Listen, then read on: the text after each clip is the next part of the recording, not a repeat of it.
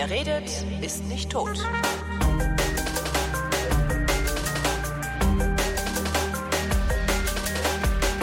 Willkommen zu einer neuen Ausgabe der Wissenschaft, worin wir über Neuigkeiten aus der Wissenschaft reden mit Florian Freistetter. Und mit Holger Klein. Was gibt's Neues im Universum?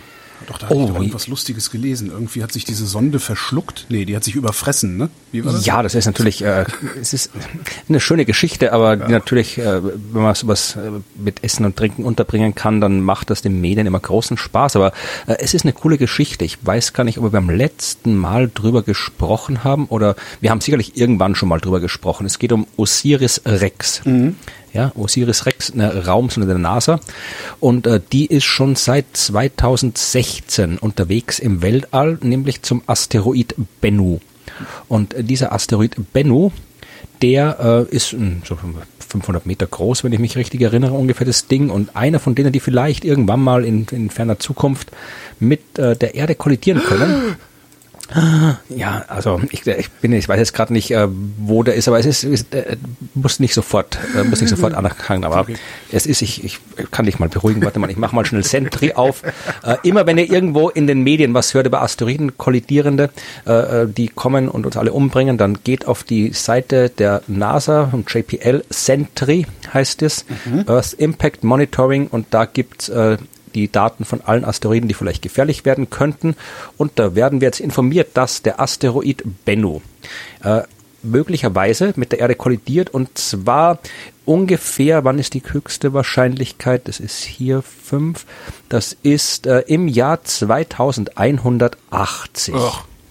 Ah, nee, 2175. Ah ja, und da beträgt Jahre. die Wahrscheinlichkeit 1 zu 24.000.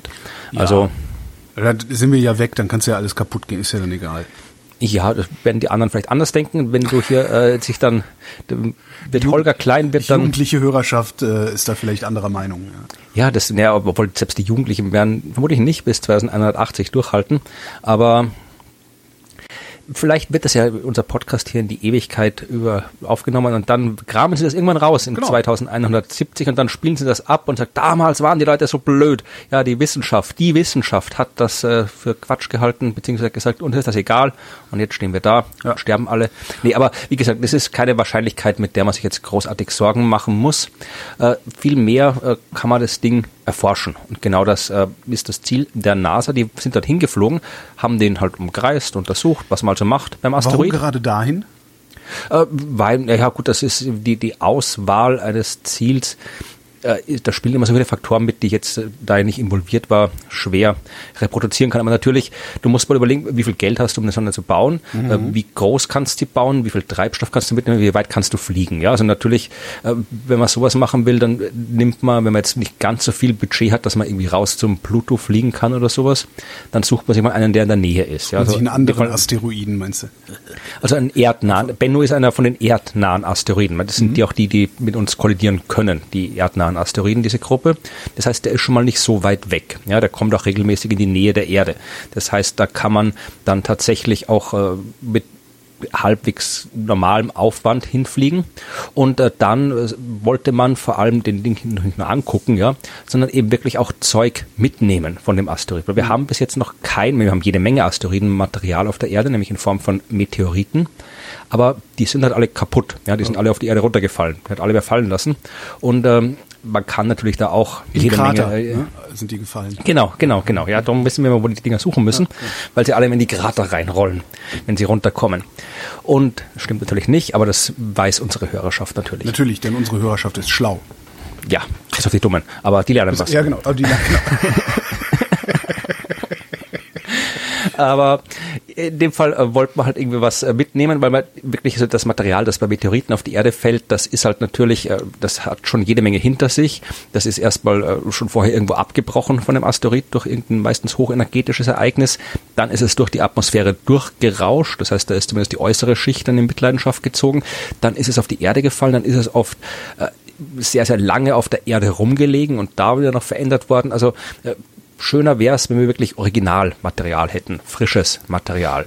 Und drum äh, ist jetzt äh, die Raumsonde zu diesem Asteroid geflogen, um dort was einzusammeln. Und äh, nicht so ein paar Staubkörnchen. Eine japanische Sonde hat vor ein paar Jahren schon mal ein paar so, äh, ja, ein bisschen so Staub, kann man fast sagen, mitgebracht. Mhm. Aber diesmal wollten wir mehr, ja, mindestens 60 Gramm. Und äh, das ist, wenn man sich anschaut, hast du Bilder gesehen von dieser Sonde? Nee. Äh, die wird es, man, man, äh, die, die Landung, um die es geht, äh, die war am 20. Oktober 2020. Und mhm. ich war mir nicht sicher, als ich darüber geschrieben habe, ob ich das Ding jetzt als Landung bezeichnen soll oder nicht.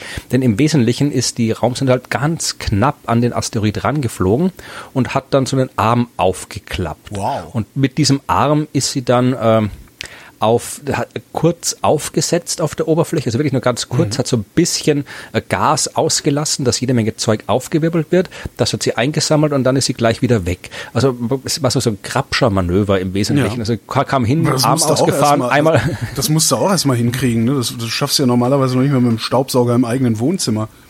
Ja, also das ist auch drum einer der Gründe, warum man jetzt nicht irgendwie so einen 100 Kilometer Brocken genommen hat, man vermutlich, weil keiner auch gerade in erreichbarer Nähe war, aber der ist halt nur 500 Meter groß, da kannst du auch leicht was einsammeln. Mhm. Ja, da, da, da ist, der hält das nicht so fest wie die großen Objekte. Und äh, das, dieses Touch-and-Go-Manöver, wie es hieß, natürlich äh, angekündigt mit spektakulärem NASA-Trailer, wie halt die NASA das gerne so macht. Äh, ich verlinke einen Artikel, den ich geschrieben habe, da ist das alles drin und die ganze, die ganze tolle, äh, jede Menge Videos und Artwork und alles. Und äh, dieses Manöver hat stattgefunden und ähm, es hat, gab es auch einen Livestream mitten in der Nacht, den ich mir nicht angeschaut habe, aber man kann ihn nachschauen, kann man auch mhm. verlinken. Und äh, hat geklappt, ja. Also die haben tatsächlich jede Menge eingesammelt. Man wusste vorher nicht, wie viel man da jetzt wirklich mitkriegt. Das musste man erstmal dann später noch, erst am Tag später untersuchen können. Und da hat man festgestellt, äh, tatsächlich, dass äh, ja fast zu viel drin ist. Also ein paar so größere Steinchen haben so diesen, diesen Dichtungsdeckel so ein bisschen aufgequetscht. Ja. Also oh. das war nicht ganz dicht, das Teil.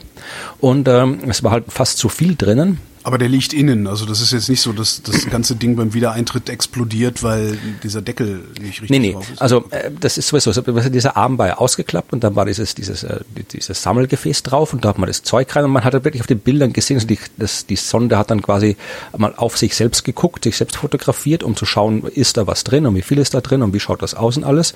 Und da hat man eben gesehen, okay, da ist wirklich so viel drin, dass das nicht ordentlich zugeht. Und ähm, dann, äh, das, das wird jetzt nicht so auf der offenen Hand bis zur Erde getragen, das Zeug, sondern das wird tief in der äh, Sonde verstaut und dann war jetzt eben das nächste Ziel, nachdem man festgestellt, okay, da ist was und das, was ist, fliegt so langsam raus, das diffundiert das so aus dem Ding raus, dann müssen wir das jetzt wirklich schnell da innen in der Sonde verstauen, wo es hingehört. Mhm. Und das hat man jetzt auch gemacht, das hat geklappt. Das heißt, äh, das Material mehr als 60 Gramm, ich weiß nicht genau wie viel, aber auf jeden Fall mehr als 60 Gramm, sind jetzt äh, in der Sonde sicher verstaut. Und äh, ja, jetzt, jetzt fliegt er noch ein bisschen rum, guckt noch ein bisschen und macht sich auf dem Weg zurück zur Erde. Und da wird sie 2023, wenn ich mich nicht täusche, ankommen und dann diesen Probenbehälter abwerfen und dann weiterfliegen. Also was dann die Sonde selbst noch weitermacht, das ist, glaube ich, noch nicht klar. Das wird man sich dann überlegen, ob man noch eine Mission dranhängen kann, ob man noch was Sinnvolles erforschen kann. Aber das Material sollte dann in knapp drei Jahren bei uns auf der Erde ankommen. Wie die wissen noch nicht, was sie damit machen wollen. Haben die, haben die da einfach mal so Default-Experimente an Bord, äh, wo sie sich dann später überlegen können, was wir damit machen? Ja, gucken wir mal. Ja, nee, aber das ist ja, sagen wir mal, äh, das glaube ich nicht, aber du hast halt eine Sonde, die kann halt äh, rumfliegen, die kann Bilder machen, die hat halt ihre Instrumente, die sie halt gebraucht hat. Mhm. Und äh, das Ding ist halt, das Ziel ist es, das Zeug zur Erde zu bringen. Und das macht jetzt keinen Sinn, die ganze Sonde da irgendwie äh, abstürzen zu lassen, sondern die schmeißt halt ihren Behälter ab, so ist es mhm. geplant.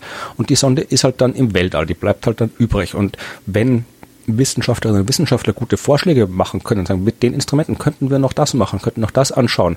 Und äh, wenn die NASA genug Geld für die ganze äh, Betrieb der Sonde äh, bereitstellt, dann kann man dann noch weiter was machen damit. Oder auch nicht. Oder man sagt, ne, das, da, da ist keine gute Idee dabei, mhm. das Geld nehmen wir für was anderes, dann wird die halt einfach, weiß ich nicht, äh, auf Nimmerwiedersehen durch die Gegend geschickt und ihrem Schicksal überlassen. Aber das werden wir dann sehen. Ist denn davon auszugehen, dass das Material, was auf Bennu auf der Oberfläche liegt, auch Auskunft darüber gibt, wie Bennu im Inneren aussieht?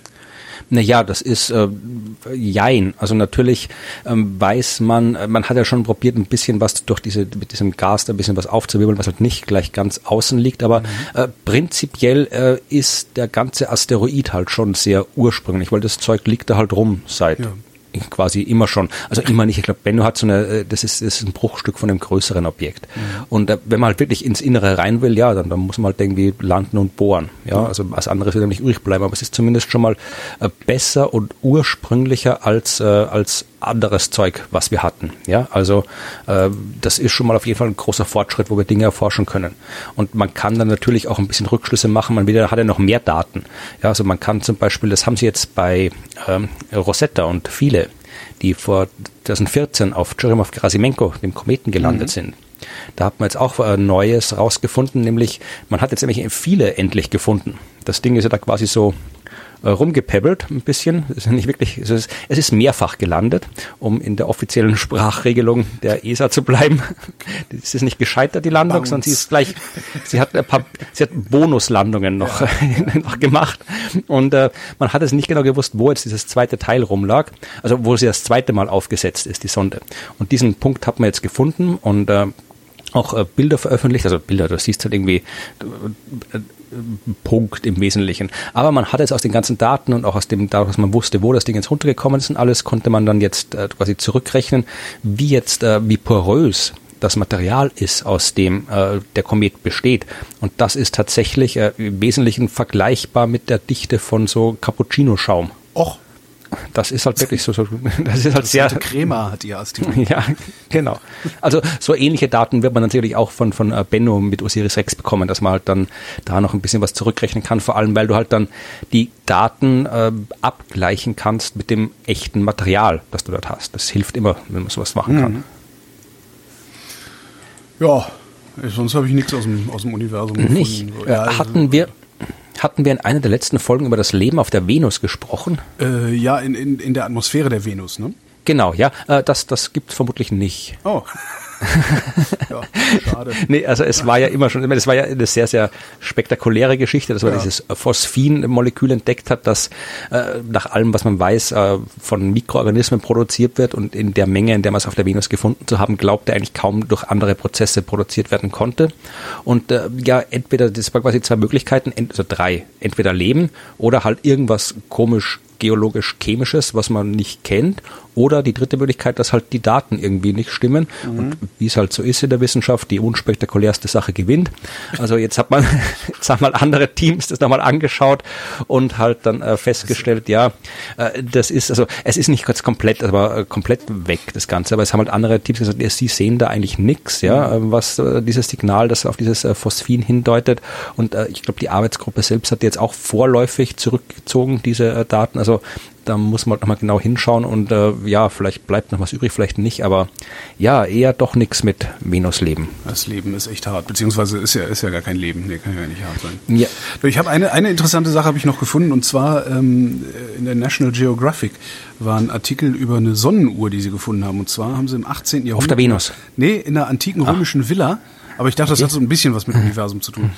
Ähm, in einer antiken römischen Villa äh, einen Metallklumpen gefunden, einen ziemlich kleinen mhm. Metallklumpen, und haben den sauber gemacht und äh, dann ist auf, aufgetaucht bzw. rausgekommen, dass das ähm, eine tragbare Sonnenuhr ist, und zwar eine der ältesten bekannten tragbaren Sonnenuhren, was jetzt noch nicht so unbedingt äh, spektakulär ist. Das Spektakuläre an dieser Sonnenuhr ist, dass sie in Form eines Schinkens vorliegt. also, weißt du, so, so wie so ein, ne, so hier so, so ein ganzes Stück so mit Knochen dran und allem Pipapo. Und da ist jetzt irgendein Forscher hingegangen und hat das Ding mit einem 3D-Drucker nochmal nachgedruckt und rausgefunden, wie sie bedient wird. Nämlich mit einem Schweineschwanz, an den man dann oben dran knotet und das, das haben die sich doch ausgedacht. Das habe ich dann auch gedacht, ja, in der Tat. Ja. Es gibt wohl auch, äh, also 1760er Jahre war das, wo sie die gefunden haben.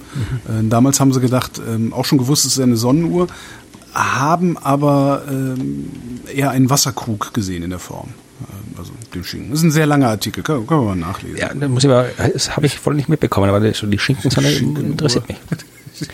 Ja, ich habe jede Menge Weltraumgeschichten, aber ich habe auch, hab auch nicht Weltraumgeschichten. Eine, die ich sehr, sehr gerne hatte, äh, wieder in, in Teil der Serie Leuchtende Tiere.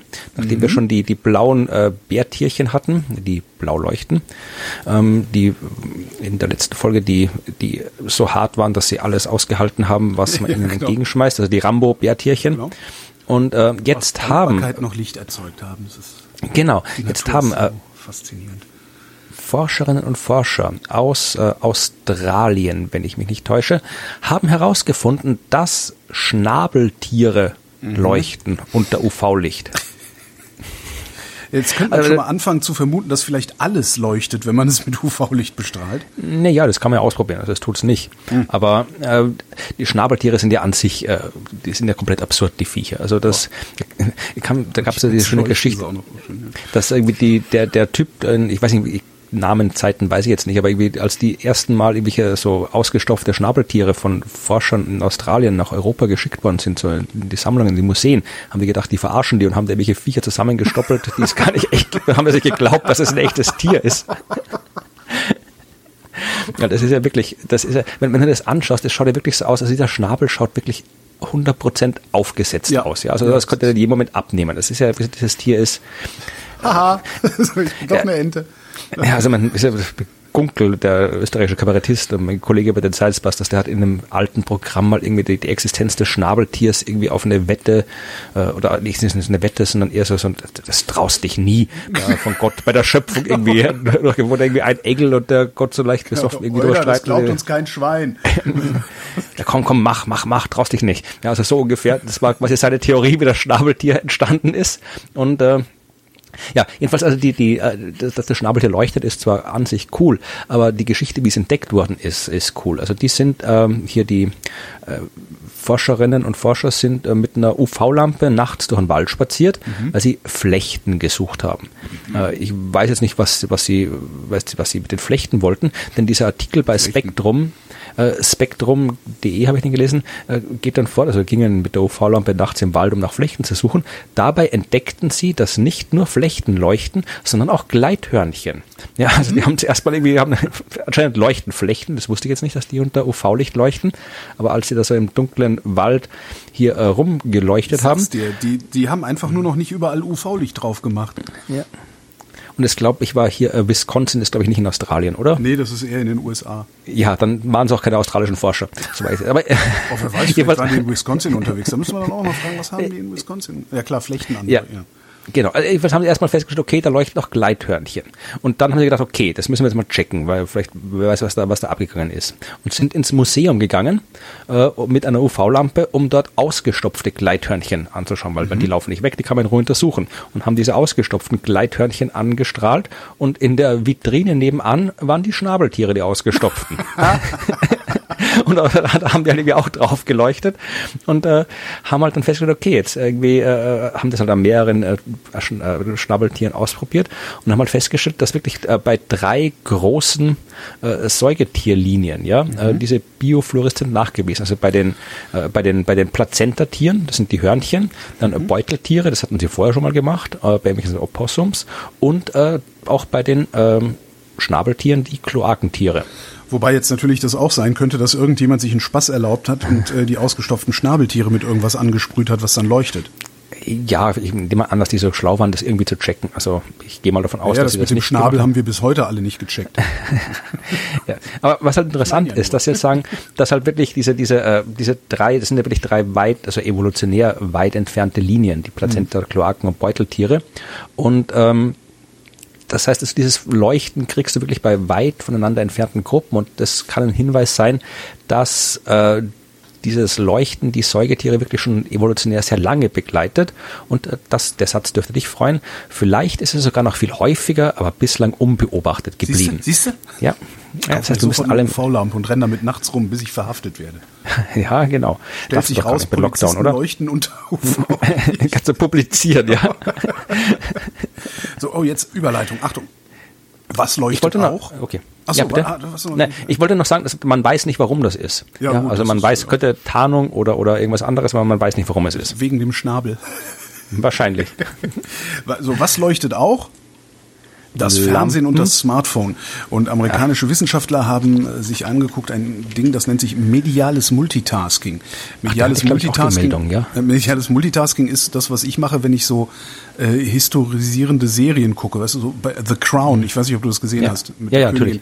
Da habe ich im Grunde die Hälfte der Zeit, diese Serie zu gucken, am Smartphone verbracht, um äh, die historischen Hintergründe, also die echten historischen Hintergründe nachzugoogeln. Ja, ja genau. Oder irgendwie, wer ist der Synchronsprecher und wer, wer ist die Schauspielerin? Nee, nee, und so, sondern eher so, äh, was nee, war nochmal die Profumo-Affäre? Nee, nee, so? eh, aber, aber so generell, das ist was man so macht vom Fernseher. Wenn du was guckst und dann fragt man, wer, die, die Stimme kommt mir bekannt vor, wer ist denn das? Und dann guckst du nach, also man hängt ja ständig vom Handy, vom ja, Fernseher. Ja, stimmt. Also, aber bei The Crown, ich habe das noch nie so, so viel gemacht wie bei The Crown. Das war wirklich sehr, sehr schlimm. Ich weiß jetzt alles über die britische Geschichte. Hab's aber auch schon wieder vergessen. Mhm. Jedenfalls haben sie so Tests gemacht, dann mit Probanden, womit man halt so Tests macht. Ähm, und dabei kam raus, dass äh, Probanden mit einer kürzeren Aufmerksamkeitsspanne und intensiverem Medienmultitasking-Verhalten in Gedächtnisübungen schlechter abschneiden. Okay. Ja. Jetzt haben sie allerdings dann einschränkend gesagt, es handelt sich dabei zunächst nur um eine Korrelation und keine Kausalität. Was ich jetzt irgendwie eher doof finde. Ja, aber das ist ja immer so. Ja, aber ich finde halt so schön, zu viel Smartphone macht dumm aber irgendwie nicht funktioniert. Nur, nur vom Fernsehen macht's genau, dumm. Zu viel X macht dumm, genau. Zu viel Fernsehen macht mit Smartphone dumm. Korrelation ist jedenfalls doof. Ich will Kausalität, mehr Kausalitäten. Gut, dann muss die mehr Forschung mehr forschen. Aber ich fand ja. die, die, die, Geschichte auch recht schön. Ja, was anderes. Mhm. Ähm, äh, Dinge in unserem in unserem Hintern. Also ähm, oder mhm. ja, Florian, ja. Mhm. Also, ja. Äh, die also, Österreicher, äh, immer so ein bisschen morbide. Naja. Darmbakterien. Ja. ja? Ähm, oder wie es der, die Schlagzeile ausdrückte, Bauernhöfe schützen vor Asthma. Mhm.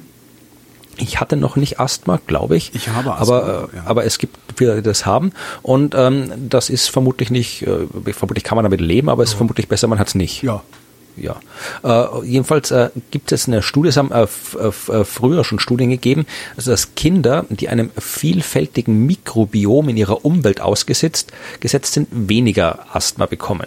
Mhm. Und äh, das hat jetzt nochmal eine Studie äh, gezeigt, dass das bei Bauernkindern, also Kindern, vermutlich Kinder, die auf dem Bauernhof aufwachsen. Ich weiß nicht, ob die von den Bauern gezeugt werden müssen, aber ich gehe mal davon aus, dass es reicht, wenn man am Bauernhof aufwächst, äh, dass die gerade, dass es da besonders ausgeprägt ist.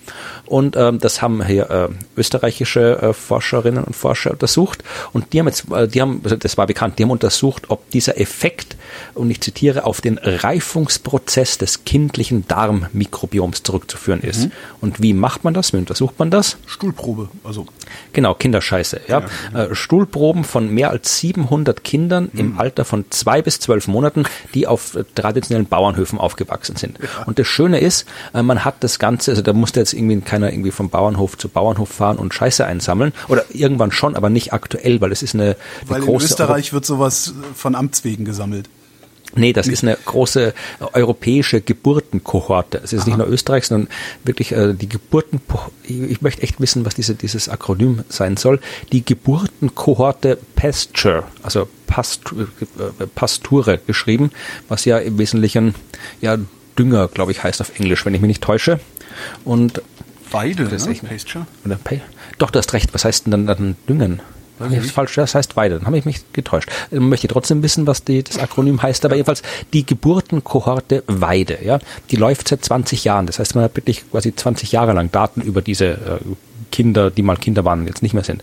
Und die haben wirklich festgestellt, dass äh, wirklich ein großer Teil der Schutzwirkung, also der, der Schutz, den der Bauernhof vom Asthma bietet, dass der auf die Reifung des Darmmikrobioms im ersten Lebensjahr zurückzuführen ist. Mhm. Ja, das heißt wirklich, also es kommt wirklich darauf an, ob du als, wirklich als Kleinkind auf dem Bauernhof lebst, dann kommst du anscheinend mit anderen äh, Bakterien in äh, Berührung als äh, Kinder, die anderswo wohnen.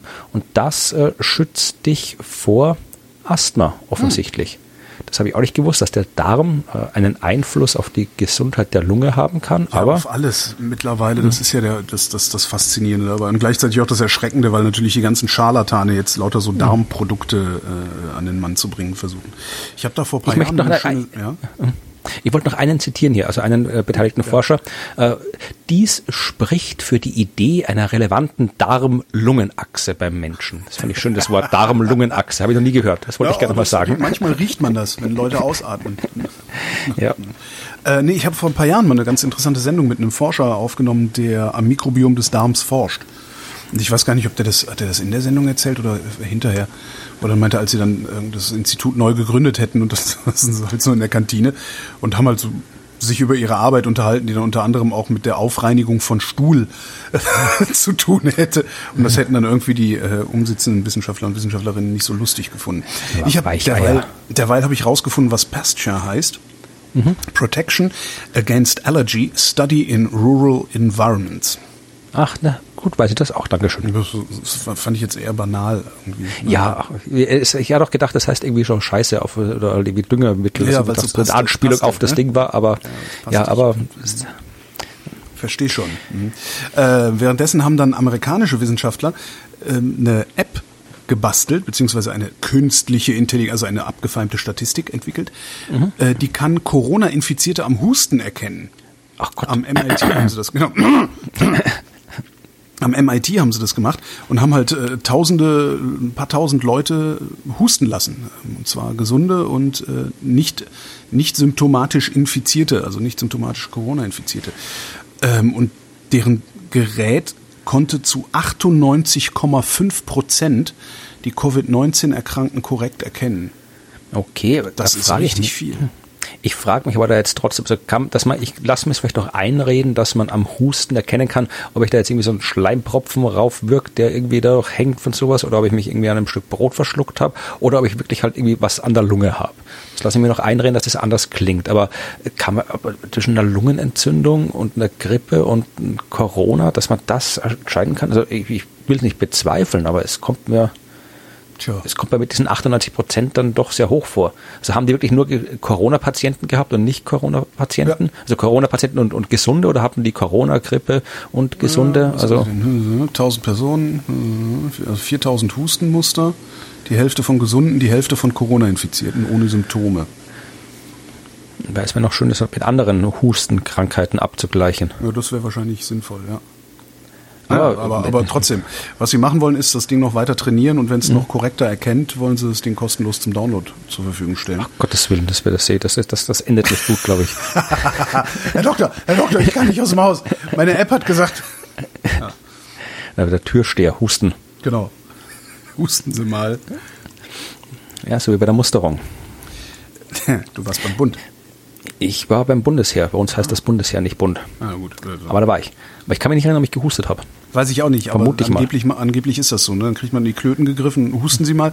Und wenn man dann hustet, kann der Arzt irgendwie erkennen, ob man einen Leistenbruch hat, glaube ich. So war das, ne? Ja, ich kann mich nicht mehr kennen, das ist schon so lange her. Mhm. Aber äh, reden wir was anderes. Äh, oh, ja. Nochmal zurück zum Bauernhof. Mhm. Äh, der Klimawandel macht Kühe klimaschädlicher. Äh Kühe sind ja sowieso schon ja, Klimaschweine. Also äh, das ganze, die ganzen Kühe, die wir rumstehen haben, damit wir sie nachher essen können oder irgendwie melken können oder was auch immer, äh, ist nicht gut fürs Klima, ja, weil mhm. äh, die erzeugen Methan. jede Menge Methan. Genau, das irgendwie, sie rülpsen es raus, sie furzen es raus, das kommt bei allen Öffnungen, die sie haben, kommt das raus. Bis zu 500 Kilogramm pro Kuh und wir haben eineinhalb Milliarden von den Viechern rumstehen. Und äh, Methan ist 28 mal stärker in der Treibhauswirkung als CO2. Mhm. Das heißt, das ist durchaus äh, ein relevanter Faktor fürs Klima, die ganzen Tiere, die wir haben und damit zusammenhängend die Ernährung äh, der Menschen. Was aber auch äh, zusammenhängt mit dem Ganzen ist äh, die, es sind wieder amerikanische Forscherinnen und Forscher, ähm, auch die Ernährung der äh, Kühe selbst, weil ähm, wenn das Methan freigesetzt wird, ja, wird mhm. die Erde wärmer. Mhm. Dadurch gibt es mehr Hitze, mehr Trockenheit und das äh, finden Krankheitserreger gut. Viren und mhm. Parasiten mhm. finden das toll. Das heißt, äh, auch äh, Tiere, so wie von Paarhufer, also ich glaube, das sind hier, hier äh, Schafe, Kühe und sowas, mhm. die leiden dann häufiger unter einschlägigen Krankheiten. Ja? Also die kriegen dann zum Beispiel irgendwie äh, Bandwürmer oder irgendwie sowas. Ja. Und äh, das führt zu mehr Methan Also wenn, wenn ein Schaf, wenn so ein Schaf Bandwürmer hat, erzeugen die mehr Methan. Äh, bei den Kühen, wenn Kühe eine bakterielle Entzündung ihrer Euter haben, erzeugen sie mehr Methan. Ja, das heißt, äh, je mehr Methan wir erzeugen oder die Kühe erzeugen, desto mehr Methan erzeugen die Kühe. Das ist äh, ja nicht gut. Also ich zitiere jetzt mal am Ende vom Artikel hier, schon jetzt geht die Welternährungsorganisation davon aus, dass die Viehzucht weltweit weiter wachsen und der Methanausstoß bis 2050 um bis zu 20 Prozent zunehmen werde. Wow. Würde man die Tierkrankheiten berücksichtigen, könnte das Wachstum im selben Zeitraum sogar mehr als 80 Prozent betragen. Alter. Ja, also, also sollte man vielleicht doch den nächsten Burger liegen lassen. Ja, das, das gibt immer, immer mehr gute Argumente dafür, sich fleischlos zu ernähren. Ja, ja, ja, ja. Äh, mit Tieren habe ich auch was Feines gefunden. Eine sehr, sehr lustige Überschrift eigentlich nur. Ähm, und zwar lautet die Verschollenes Chamäleon nach 100 Jahren wiederentdeckt. Ach, wo war's denn? Habe ich mir gedacht, ja, hat sich halt super getarnt gehabt, ne? ja. ja, ich, also, ich habe mir nicht mal dazu geschrieben, aus welchem Land diese Arbeit kam. Äh, es ging um das Völzkow-Chamäleon. Das was? Völzkow oder Wölzko. Das klingt wie, klingt wie das von, von äh, ähm, na, wie heißt der Film? Mhm. Ähm, von dem wird vor kurzem der zweite Teil rausgekommen ist. Äh, Ach, jetzt ist der ganze Weg, ich den, das habe ich den Witz sowieso komplett versaut. Okay. Ähm, der, der, mit Harrison Ford. Ähm, mit, äh, äh, in der Zukunft mit den Robotern. Ach so, äh, äh, Blade Runner. Genau, da gibt es auch so einen Völzkopf. der zweite Teil rausgekommen, aber nicht. Nee. Wie heißt denn das? Der Völ das heißt auch irgendwie so vor, irgendwas mit auch so Völzkopf. Dieser komische Test. Du meinst den Voigt-Kampf-Test? Äh, Vogt genau das. Vogt ja, das ist doch das gleiche. Völzkopf, Vogt-Kampf. Genau. Ja, okay. Gut. Ja, jedenfalls, jedenfalls, äh, doch, es sind äh, deutsche äh, ForscherInnen gewesen, die ähm, im Nordwesten Madagaskars dieses Tier wieder gefunden haben. Hm. Was ich auch lustig war, also ich fand nicht nur die Überschrift lustig ähm, und meine Pointe dazu, sondern auch äh, die Fachzeitschrift, in der diese Arbeit äh, zur Wiederentdeckung erschienen ist, die heißt Salamandra. Wenn ich eine ich glaub, Tochter kriege, nenne ich die Salamandra. Ich glaube, wenn man den Wissenschaftlern äh, verbieten würde, äh, Akronyme zu verwenden, dann wird es den Forschungsoutput, glaube ich, um 50 Prozent steigern, mindestens. Das kann sein, wobei Salamandra ist ja kein Akronym, sondern äh, ganz Ja, oder generell die Namensgebung. Ausgetauscht. Forschung ähm, 1, Forschung 2. Genau, Forschung 1, Forschung 2. wir brauchen mehr Forschung, aber wir sind doch schon bei 5000. Äh, jedenfalls äh, haben sie gesehen, dass das Tier äh, vermutlich so lange nicht entdeckt worden ist, weil es nur während der Regenzeit lebt. Also schlüpft aus dem Ei, wächst dann wahnsinnig schnell, paart sich, kämpft, legt die Eier ab und bricht dann erschöpft zusammen und das zum Ende der Regenzeit. Und weil in der Regenzeit ja so wenig Wissenschaftler verreisen. Keine Ahnung warum, aber jedenfalls, ja. Ja, da ist scheiß Wetter, da geht ja, man genau, nicht raus. scheiß Wetter ist, da geht man nicht raus. Dann haben sie es nicht gesehen. Aber ich fand die Pointe mit, dem, mit der guten Tarnung eigentlich am besten, fällt mir gerade so auf. Gut, aber immerhin gut, dass sie es wieder haben. Ja, ja also das eben, ist ja, kann, kann, ja nicht sein, dass man einfach so Tiere verliert. Kommen wir zu Michael Freilich. Freilich. Ja, Michael Freilich äh, sollte nämlich ins äh, Weltall starten, wurde aber verschoben. Frei, Michael, Michael, Freilich wurde verschoben. Michael Freilich ist, ist tatsächlich. Ja, sehr gut, Entschuldigung.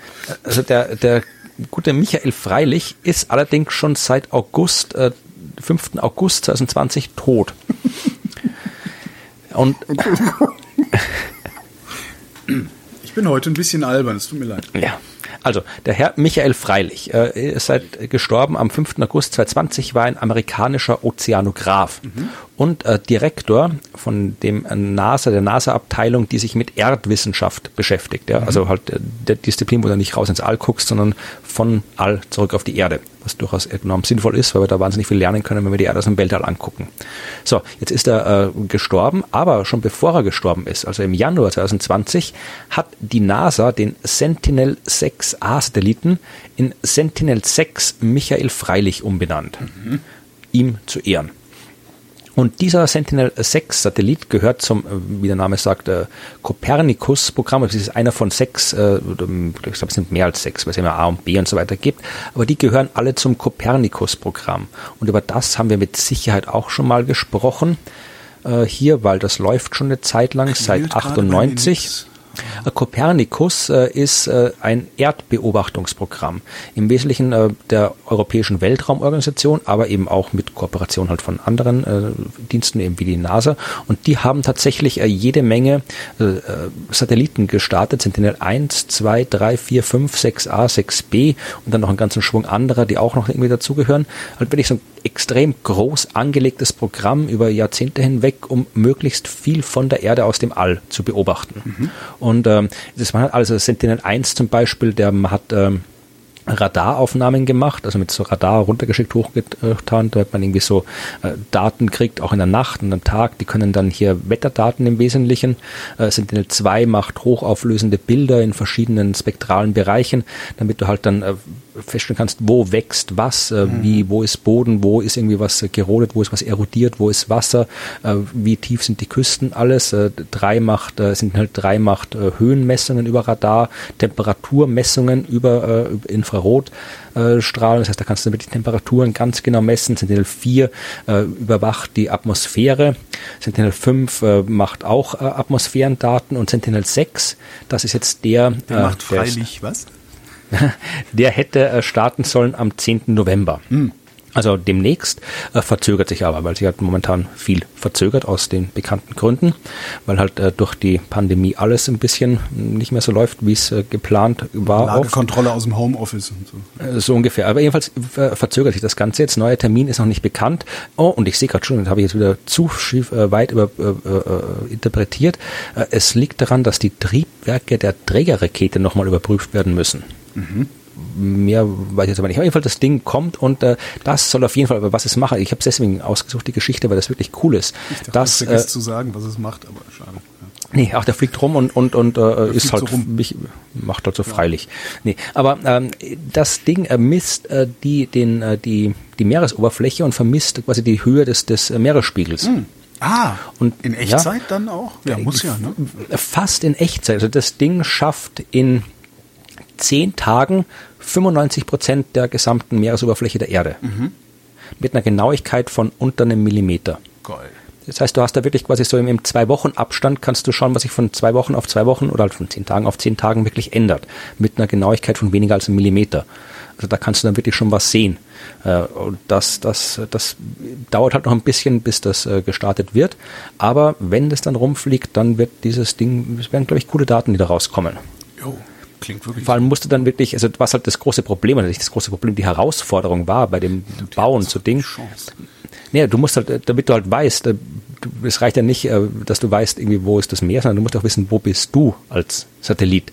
Das heißt, du musst extrem genau deine eigene Position bestimmen. Du musst die Wellenhöhen auflösen, ja, du musst die atmosphärischen äh, Entfernungen äh, raus, äh, die atmosphärischen Einflüsse auf die Entfernungsmessung rausrechnen, weil sich ja je nach Dichte, Temperatur der Atmosphäre, mhm. die, die Radarstrahlen da anders durchbewegen und so weiter. Also ich habe keine Ahnung vom Satellitenbau, aber ich glaube, das muss wahnsinnig knifflig gewesen ja. sein, das Ding da zu programmieren. Okay. Also das da, ich weiß jetzt nicht, wer es das gemacht hat, das wieder halt ESA, also alle möglichen Leute von überall.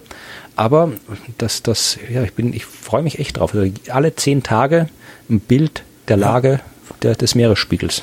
Ja, hoffentlich gibt's dann davon auch Bilder und nicht nur un unendliche nee. Zahlen rein, die dann in irgendwelche Simulationen beziehungsweise Modelle nee, also, einfließen. Also erstens äh, kann, sind die bei der ESA auch nicht doof, die kriegen das schon visualisiert. Und zweitens, wenn ich mich nicht ganz täusche und richtig erinnere, sind die kompletten Copernicus-Daten Open Source. Das ja. heißt, die sind da und da findet sich sicherlich irgendwer, der gut programmieren kann und da was draus mhm. macht. Das ist wirklich wundern, wenn man solche Daten hat. Also die ganzen äh, ganzen ganzen Hacker und, und Computer ja, Nerds. Also da das, das, davon sollte es eigentlich sollte es davon unendlich viel geben, finde ich. Einfach auch damit mhm. man begreift, womit man es zu tun hat. Also dass so ein, ja. ne, dass, dass wir nicht nur Satelliten da hochschießen, die dann irgendwelche Daten in irgendwelche Supercomputer füttern, sondern äh, dass man sagen, hier, so sieht die Erde gerade aus. So.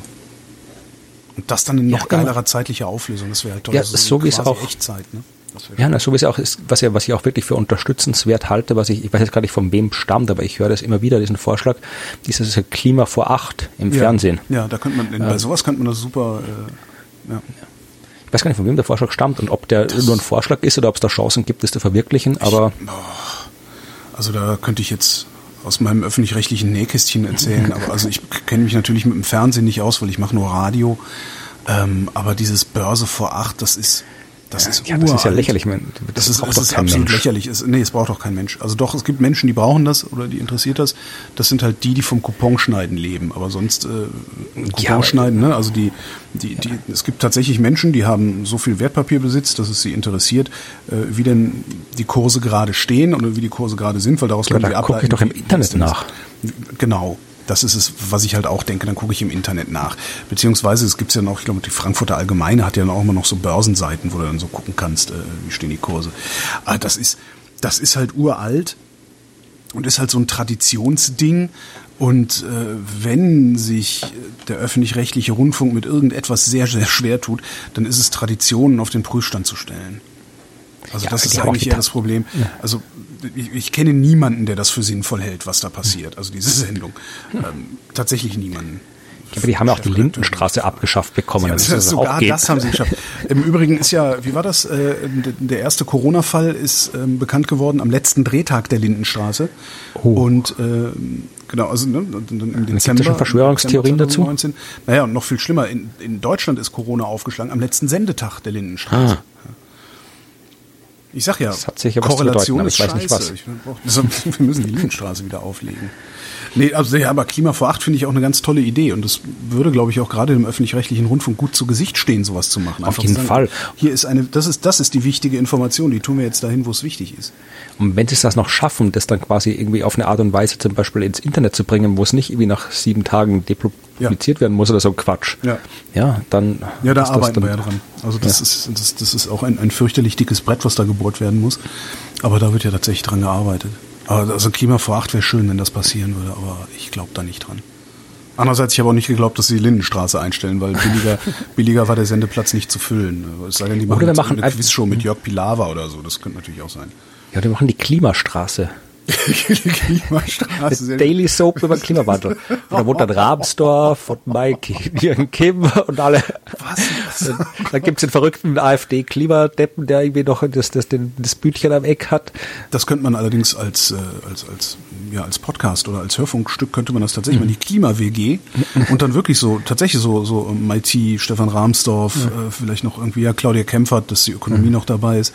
Ähm, und die wirklich einmal, einmal im Monat oder, oder einmal die Woche zusammensetzen und äh, dann sollen die quatschen. Könnten wir machen. Genau. Mhm. Wer macht dann die, die Mutter Beimer? Also im Zweifelsfall mache ich das. Gut.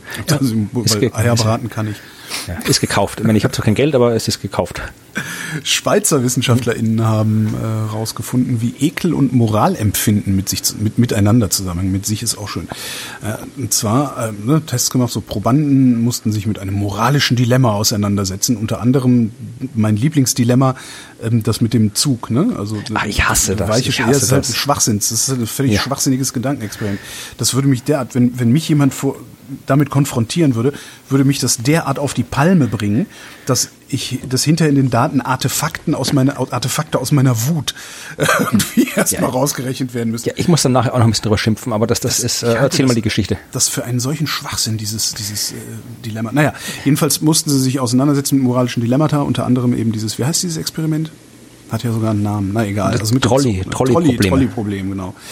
Ähm, und äh, haben dann Schmerzreiz gekriegt und haben Geruchsreize gekriegt. Und äh, stellt sich raus, dass ähm, abhängig davon, wie stark sie sich mit diesem moralischen Dilemma auseinandergesetzt haben, also wie stark diese moralischen Dilemmata auf sie gewirkt haben, war die Reaktion auf den Ekelreiz hinterher stärker als bei denen, die sich mit irgendeinem Scheiß beschäftigen durften. Und das konnten sie sogar messen am Hautwiderstand und so Zeugs. Okay. Ja, wie unangenehm die, die Schmerzreize empfunden haben, ähm, wurde nicht von diesen moralischen Dilemmata beeinflusst. Das fand ich eigentlich auch ganz interessant. Und was ich auch gerne wüsste, aber das stand nicht dabei, ist, ob das auch andersrum geht. Also ob du, wenn du jemandem ekelhaften Geruch hinhältst, ob der dann vielleicht moralisch wird. Aber das äh, ich nicht. Ich bin wirklich, ich meine, das können mich gerne äh, Leute, die mehr Ahnung davon haben, äh, von dieser Art der Forschung korrigieren. Aber ich bin ja tatsächlich davon überzeugt, dass du mit diesen Trolley-Problemen, also wenn du es verwendest, dass, dass, du da, dass du da nicht wirklich Sinnvolles rauskriegen kannst an Forschung, weil es halt, das ist halt keine Situation, die in das der Realität stattfinden ja. kann. Ja. ja. also das, wenn das, das, das, das sind ja, Dinge, aber das ist ja das Schöne daran, dass, dass du, wenn du ein Dilemma erzeugen willst, dann musst du ja sowas haben, weil wenn irgendwas ja, in der Realität stattfinden kann, gibt es auch immer einen Ausweg. Ja, erstens das und zweitens, äh, das sind, das also, was dann, wenn, wenn sowas wirklich, abgesehen davon, dass das jetzt irgendwie hier keine Leute auf den Schienen liegen und ich auf der Weiche stehe und die Umleiter, irgendwie so ein Quatsch, ja. ja. Äh, das sind Dinge, die man, die man, die man irgendwie, das, das entscheidet man unbewusst, spontan, sonst ja. was, dann vermutlich auch falsch. Das ist genauso wie wenn du, ein Freund von mir ist, das ist jetzt nicht, nicht unbedingt lustige Geschichte, aber ein Freund von mir ist gestorben, weil er beim Autounfall, es war irgendwie, äh, er fuhr in einem Auto und, und äh, ein anderes Auto auf der anderen Straßenseite und es kam irgendwie so Wildwechsel mhm. und er hat das Auto halt äh, instinktiv verrissen. Ja, und ist halt dann äh, tatsächlich halt irgendwie auf die Gegenfahrbahn äh, mhm. gekommen. Mhm. Also das Auto verrissen, kam auf die Gegenfahrbahn, ist mit dem äh, anderen Auto kollidiert. Das andere Auto war deutlich größer als seins denen ist nichts passiert, er ist gestorben. Wäre einfach nicht weitergefahren, er hätte halt irgendwie, wäre halt sein Auto vielleicht Arsch gewesen, das, mhm. das äh, Reh wäre tot gewesen, aber es wäre halt nichts passiert. Das wäre halt die rationale Entscheidung gewesen, aber ja. man reagiert halt nicht so rational. Ja. Und das ärgert mich dann immer, wenn, wenn ich, ja, okay, man kann da mit diesen, diesen Dingen, man muss sich mit diesen Dingen beschäftigen, wenn man irgendwelche selbstfahrenden Autos programmieren will oder sowas. Auch wenn du ein selbstfahrendes Auto programmierst, wird sich nee. dieses Auto, wenn du ja. dem Tesla sagst, hier Trolley-Problem, lacht der mhm. Wagen sich tot und fährt nicht weiter. Aber es, ärgert mich, es, es gibt halt Menschen, die halt wirklich, die, die, die halt das mit der, ich bin ja auch ein rationaler Mensch und ich schätze ja auch die Rationalität, aber man darf halt nicht vergessen, dass wir Menschen quasi vom, von, von Werk aus irrational sind und ja. dass das dazu und gut so ist. Ja. Ich habe das mal, ich habe da wirklich, äh, ich habe da mich mal gestritten mit Leuten, da gibt's ja, es war, gibt's was ein anderes Beispiel, ja. Und das hat dann tatsächlich oft auch reale Konsequenzen. Das habe ich mal aus der BBC gehabt. Also da geht du hast ein brennendes Haus, ja, mhm. und in dem brennenden Haus ist aus äh, seltsamen Gründen ein kleines Kind und ein extrem wertvolles Picasso-Gemälde. Ja. ja. Was tust du jetzt, ja? Das Kind retten oder äh, du kannst nur eins retten natürlich, du kannst nicht beides machen, es ist auch kein anderer da und wie das halt so ist bei diesen äh, Beispielen, du kannst halt das Kind retten oder du kannst das Gemälde retten. Ja. Wenn du das Gemälde rettest, dann kannst du den Picasso, dann stirbt halt das Kind, ja, ja. Pech fürs Kind. Aber du kannst das äh, Ding verkaufen und dann irgendwie eine Milliarde Moskitonetze kaufen dafür und so in Afrika 100.000 Kindern das Leben retten. Ja, sicher. Also wäre es rationaler, das Gemälde zu retten und das Kind, weil du kannst dann 1000 Kinder retten. Ja, und das, äh, das ist tatsächlich, ich meine, das, das, da, da gibt es echt Leute, die da wirklich diskutieren und sagen, ja, rational wäre es, das, das Kind sterben zu lassen. Das Problem ist, wenn alle Menschen dann auf diese Art rational sind, dann leben wir halt in einer Gesellschaft, wo Menschen wissentlich, sehentlich Kinder sterben lassen. Ja. Und das ist keine lebenswerte Gesellschaft ein, erstens. Äh, effektiver ja. Altruismus nennt sich Genau, genau, auf den wollte ich hinaus. Die kann ich nicht leiden, diese effektiven Altruisten. Die halt irgendwie, also das, das, nee, das, ich weiß nicht, wie das jemals irgendwie was Ernstzunehmendes werden konnte, aber nee, das ist absolut unmenschlich. Ja, wenn man, also, wenn man, wenn man das, äh, wenn man zumindest Teile dieses effektiven Altruismus institutionalisieren würde, ähm, glaube ich, könnte das funktionieren. Aber dadurch, dass du das, dass das ja immer nur vom Individuum ausgeht, funktioniert ja. das halt nicht. Ne? Ich gebe dem, ich gebe dem äh, Schnorrer keinen Euro, weil von dem Euro könnte ein Kind in Afrika zwei Tage was essen. Das ist, äh, ja, das ist ganz schön, aber äh, das, das muss halt ja, das muss dann halt irgendwie der Common Sense sein. Äh, ansonsten funktioniert das ja so auch nicht. Und ja, man, es ist halt wirklich so, dass das, wenn wir alle rational wären, dann wäre das wirklich im, im, wahrsten Sinne des Wortes eine unmenschliche Welt, weil ja. das Irrational ist genau das, was uns menschlich macht. Das, das, ist, das sage ich seit Jahren. Das war, ich weiß noch, damals, als die Piratenpartei groß wurde, gab es ja dann auch so Diskussionen, dass die ja äh, ne, so Themen statt Köpfe und diesen ganzen Schwachsinn. Ähm, was ja auch so eine, so eine im Grunde immer wieder geäußerte implizite Forderung nach einer Technokratenregierung äh, beinhaltet. Ja. Und da habe ich auch schon immer gesagt, du willst nicht von Techno, du willst nicht nur von Nerds regiert werden, mhm. weil das ist zu rational, das ist zu zu äh, Input-Output bezogen. Das geht halt nicht. Ich habe halt ganz ganz andere Ängste als du hast und irgendwie müssen die in Politik, also in die Verhandlungen, wie wir beide miteinander umgehen, muss das einfließen können. Ja. ja. Wenn wir rational wären, wir wären auch, wir wären nie ja. zum Mond geflogen, wenn wir rational wären. Das war Stimmt. höchst irrational, das zu machen, ja.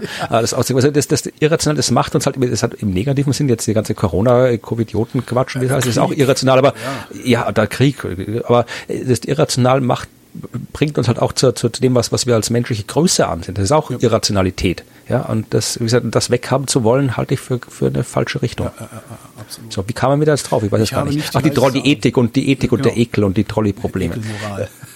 Ja, reden wir über was anderes. Reden wir über äh, Game of Thrones. Oh Gott, ja. Da gab es auch eine schöne. Äh, äh, äh hast du nicht gelesen, oder? Pferden. Was? Nein, ich das. Ich habe da mal ich auch nicht, diese ja. Serie. Ich habe also alle irgendwann kam das so. Alle, oh, Game of Thrones, super Serie. Habe ich angemacht und ich glaube eine Viertelstunde geguckt und habe gedacht. Menschen in Fällen auf Pferden, nee, brauche ich nicht. Also es ist schon äh, ein bisschen mehr als Menschen auf Fällen im, äh, im Pferden, nee, also Menschen auf Pferden in Fällen, sowas. Und dann genau. habe ich, dann habe ich versehentlich habe ich mal äh, per Sendungstitel äh, irgendwas ge ge gespoilert. Da ist irgendwer gestorben, der ganz wichtig war. Ja, es sterben ständig Leute, die ja, wichtig sind. Der? Ned Stark, nee, nee. der eine Joffrey, nee, es sterben andauernd Leute, darum geht's, dass in dieser Serie ständig irgendwie Hauptfiguren ich jedenfalls, sterben. Jedenfalls hatte keiner die Folge gesehen, äh, sondern nur Tobi, glaube ich, und dann haben wir kurz darüber gesprochen, dann habe ich die Folge so genannt. Hm Dingsbums mhm. ist tot, Gollum ist tot oder so, ich weiß nicht mehr. ne, Gollum ist ein anderer. Und hab dann, ich habe echt hinterher einen Shitstorm gekriegt und habe dann äh, nach der Veröffentlichung nochmal den Sendungstitel geändert, so ungefähr 24 Stunden danach, weil alle völlig ausgerastet sind. So, bist du bescheuert? Das kannst du nicht, das muss doch. Wie hieß denn der? Hm. Ich glaube Dumbledore war es, oder? Nee, nee, Dumbledore ist doch hier aus diesem Kinderbuch. Ja, da gab es auch so ein Ding, da haben Leute irgendwie T-Shirts veröffentlicht, weil das irgendwie die, die, wo drauf stand, auf welcher Seite Dumbledore stirbt oder das Dumbledore stirbt in dem Buch. Da gab es auch so.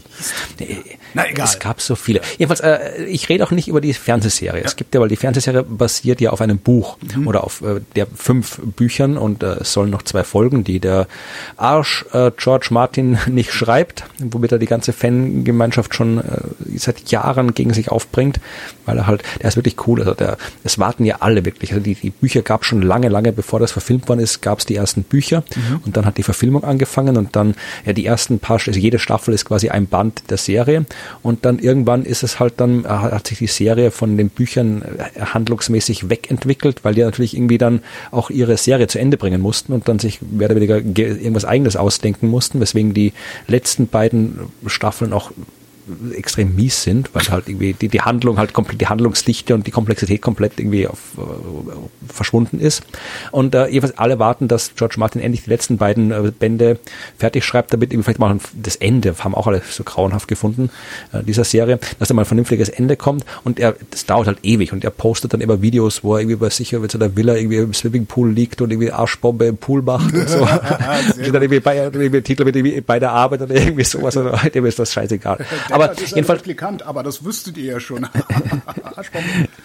ja, aber äh, jedenfalls äh, geht es darum, es hier um in echte Forschung, ja, und ja. zwar äh, Mathematiker und theoretische Physiker aus äh, England mhm. haben tatsächlich äh, das Sozialgeflecht der Bücher jetzt untersucht, mhm. ja, also wir haben so, so eine Netzwerkanalyse gemacht, also wirklich wie viele, wer interagiert in dieser, äh, in den, den Büchern mit wem. Ja, es gibt übrigens auch Klimaforschung in Entenhausen echt cool. Wer muss es wissen, wer da so der, der, der, der Klimadeppen-Äquivalent ist. Klaas Clever wahrscheinlich, oder wie nee, alle wahrscheinlich heißen. ist es eher ähm, Kater Carlo. Kater Carlo, genau. Wohnt der in Entenhausen? Doch, ja, das sind ja die, die ich habe keine Ahnung, wer da jetzt irgendwie. Aber äh, ich war ja bei Game of Thrones, ja. da wohnt kein, äh, kein, kein Kater Carlo. Sondern die haben tatsächlich, also um mal zu sehen, wie komplex es wirklich ist, also 343 Kapitel, 2007 Figuren, über 41.000 äh, Interaktionen zwischen ihnen. Mhm. Ja, also das ist schon ordentlich. Und äh, die haben jetzt wirklich halt das alle die kompletten äh, Netzwerke und äh, Interaktionen mathematisch analysiert und haben äh, gezeigt, dass äh, die Komplexität äh, der Sozialbeziehungen äh, im Wesentlichen denen der echten Welt entspricht. Ja, also die hast also die, auch die allerbesten vernetzten Figuren in dem Buch haben maximal so 150 andere äh, ja. Kontakte gehabt und so weiter, so wie es auch in der Realität quasi die Obergrenze ungefähr ist.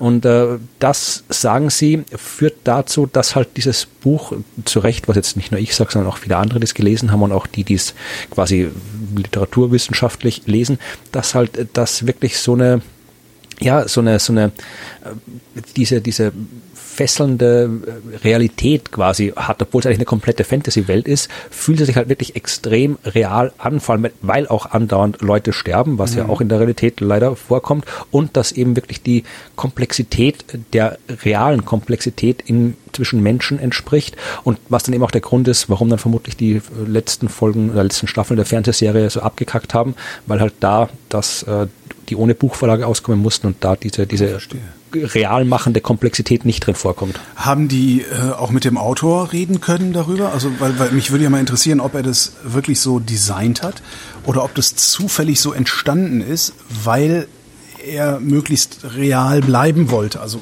verstehst du, wie ich meine?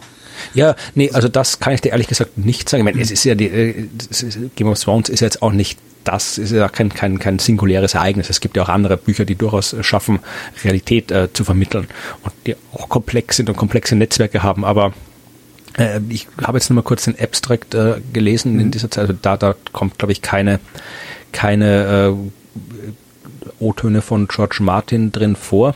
Aber wäre halt mal interessant, ob der vielleicht eine riesengroße ähm, Matrix an der Wand hängen hat, wahrscheinlich, wo er die Beziehung also, zwischen den Leuten genau aufgetragen hat und das auch äh, in Balance hält, damit ja, das wäre mal spannend.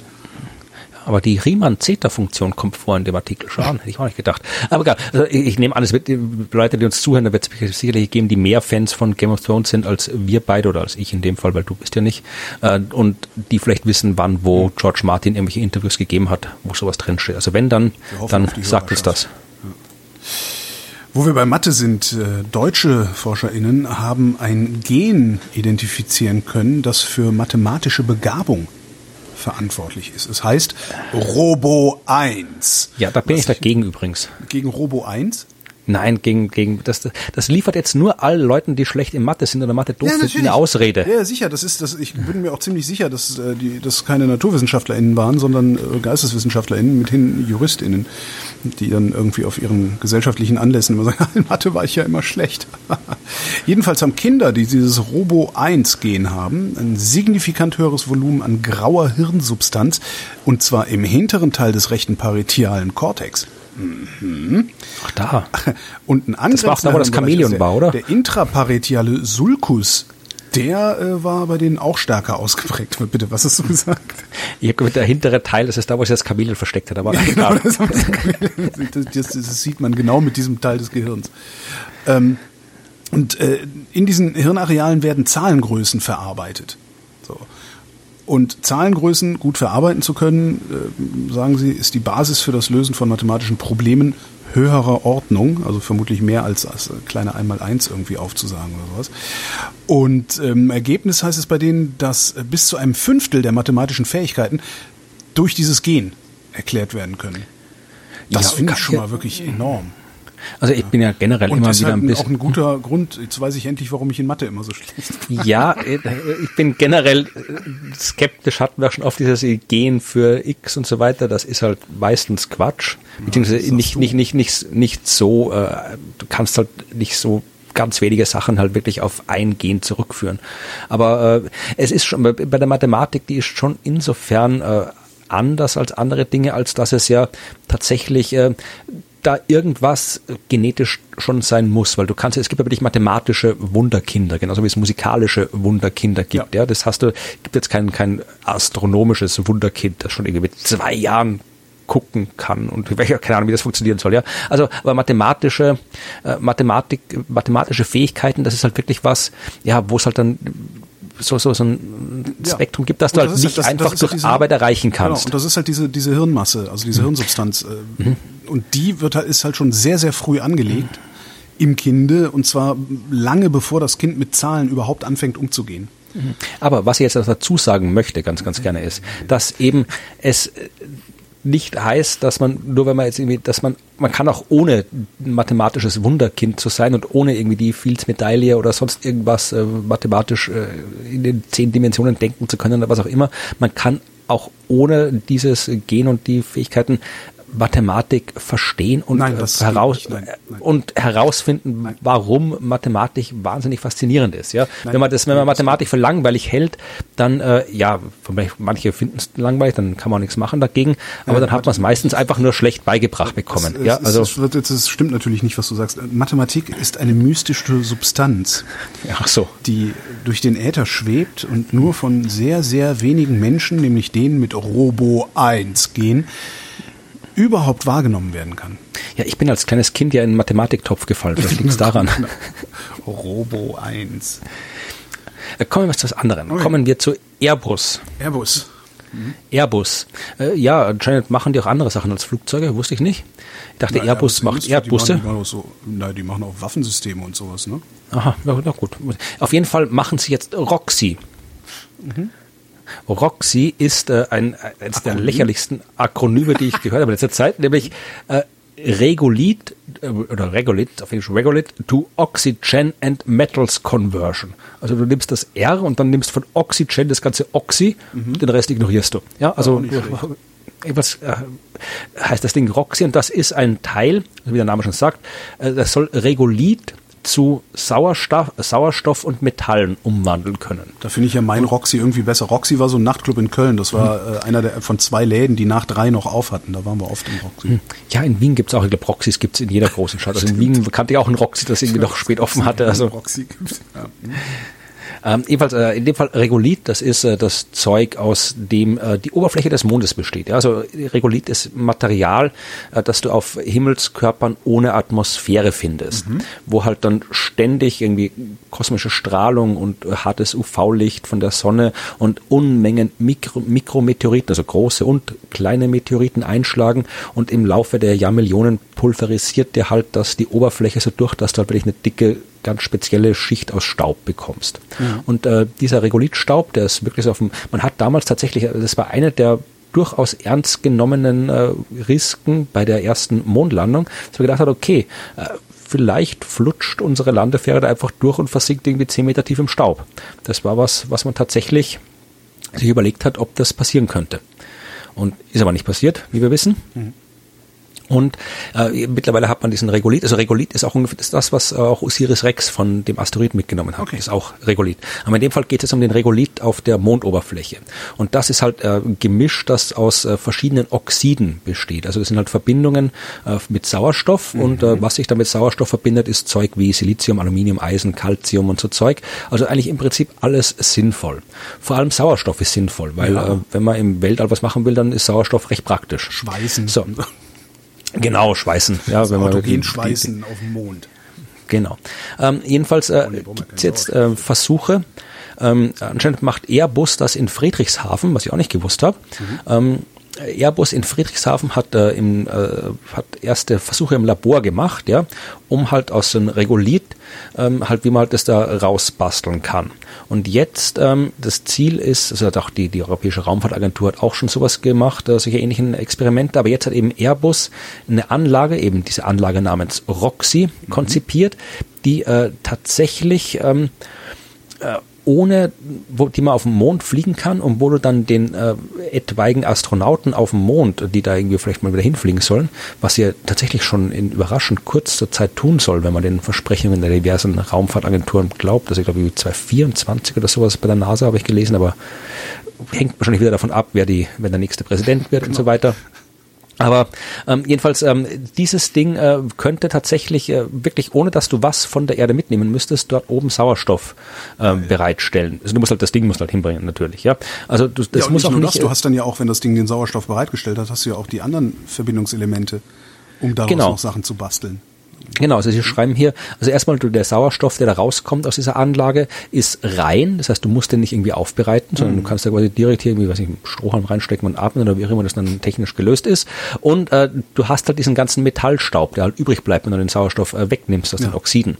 Und den kannst du dann mit Wasser, das wir auch auf dem Mond haben, mhm. ja, das weiß man auch, dass der unterirdische Wasser ist, kannst du mit Wasser und dem Zeug kannst du Raketentreibstoff machen.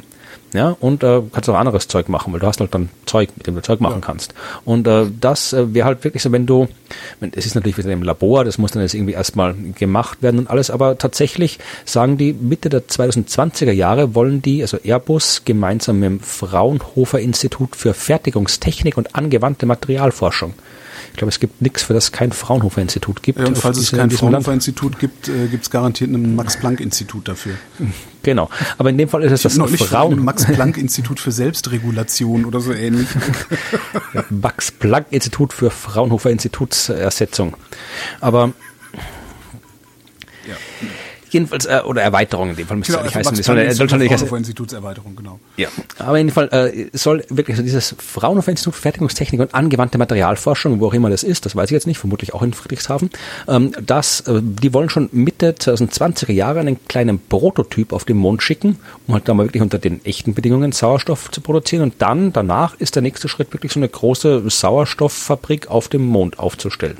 Das ist das, dann gibt's auch einen Roxy auf dem Mond. Gucken, das hat auch immer offen. Das hat, genau, immer offen. Im, Im Übrigen hat ja äh, im Zuge der ähm, Schließungen jetzt äh, zur Corona-Pandemie, also zum Seuchenschutz, äh, eine Kneipe in Berlin geschlossen, die auf den Namen immer uff hört. die auch hatte, hart, ja. Der hatte halt wirklich immer uff und die ist jetzt zu. Ich weiß jetzt auch nicht, wie das da hingehört jetzt. Sag doch mal, wann, wann steht das Ding da oben, wenn alles glatt läuft? Äh, Mitte der 2020er Jahre, also Okay, quasi demnächst der Prototyp und dann, je nachdem, was der Prototyp so macht, äh, halt dann später eine große.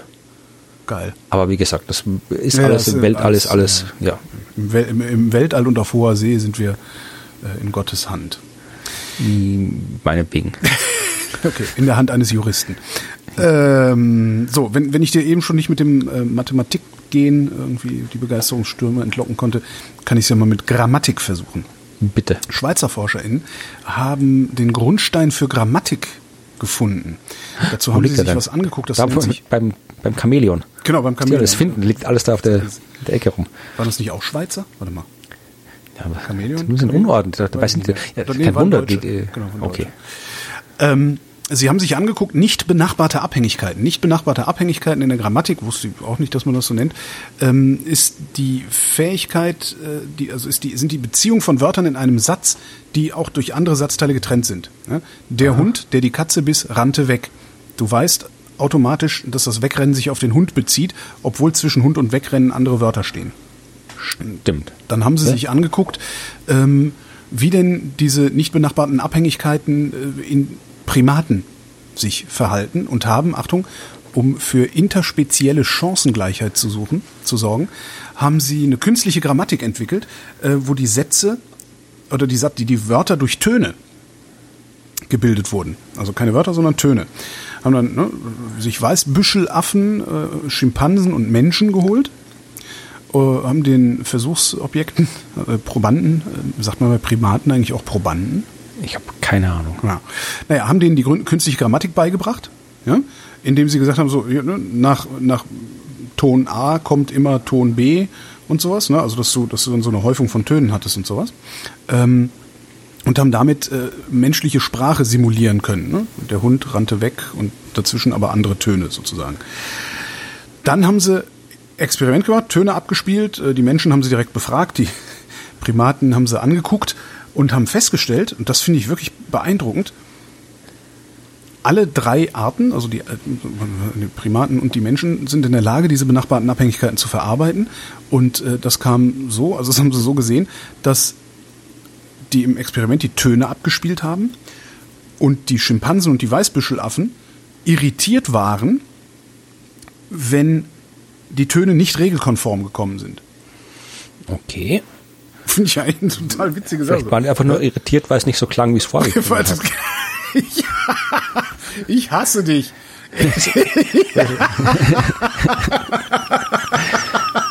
ja, kann natürlich auch sein, dass sie nur irritiert waren, aber wahrscheinlich haben die das irgendwie.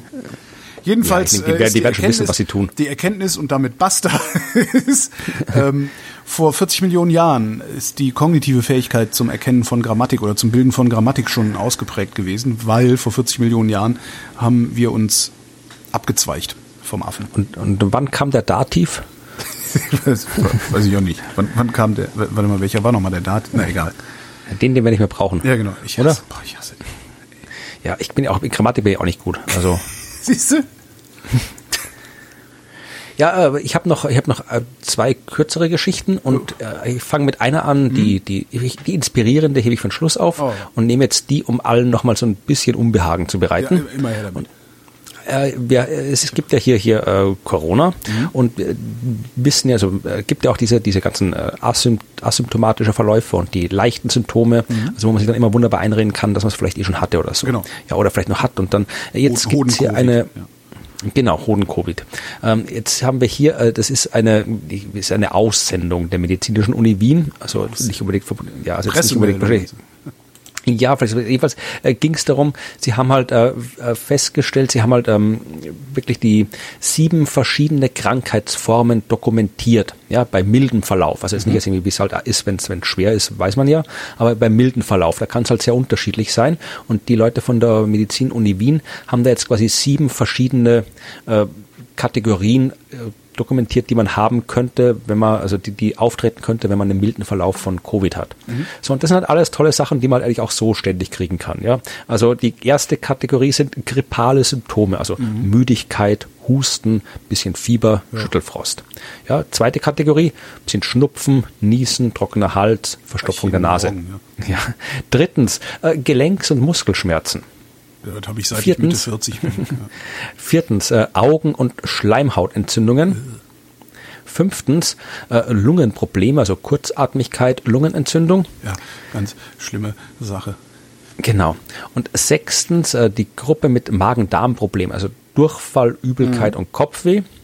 Ja, und dann noch ähm, Verlust des Geruchs- und Geschmackssinns ja. und anderes. Ja, also ja, es ist halt wirklich, weiß nicht, ob es das irgendwie hilfreich ist oder nicht, nee. zu wissen, dass das so ist. Also man weiß halt, dass das alles bei Corona, Covid auftreten kann, aber so richtig, also wenn, wenn ich das hier angucke, also müde bin ich sowieso ständig. Genau. Hier äh, bisschen, bisschen vor sich hinschnupfen tut man irgendwann mal, ein bisschen vor sich hinhusten tut man irgendwann sobald mal. Ich, sobald ich Erkältung habe, ist mein Geruchssinn weg. Ja, ja. also ähm, ja, aber ihr könnt euch alle mal überlegen, ob ihr es ich, ja. ich überlege die ganze Zeit, wäre es gut, mir, mir einzureden, ich hätte schon gehabt? Nee, oder müssen nee, jetzt wir Angst nicht. haben vor den Spätfolgen? Oder, nee, ist es nicht. Äh, es ja. ist, also es ist nicht gut, sich das einzureden, weil mhm. genau in dem Zustand bin ich äh, mehrere Monate gewesen. Ich habe ähm, im Februar dieses Jahres, also im Februar 2020, war ich eine Woche in Bayern unterwegs beruflich. Jeden Tag in einem anderen Hotel und mit diversen Gesprächspartnern, teilweise auch in Restaurants gesessen. Ähm, bin nach dieser Woche Bayern, ich glaube, drei Tage in Nordrhein-Westfalen gewesen. Und Bayern und Nordrhein-Westfalen waren die ersten Corona-Hotspots. Mhm. Äh, bin dann nach Hause gefahren, nach Berlin und bin eine Woche später krank geworden.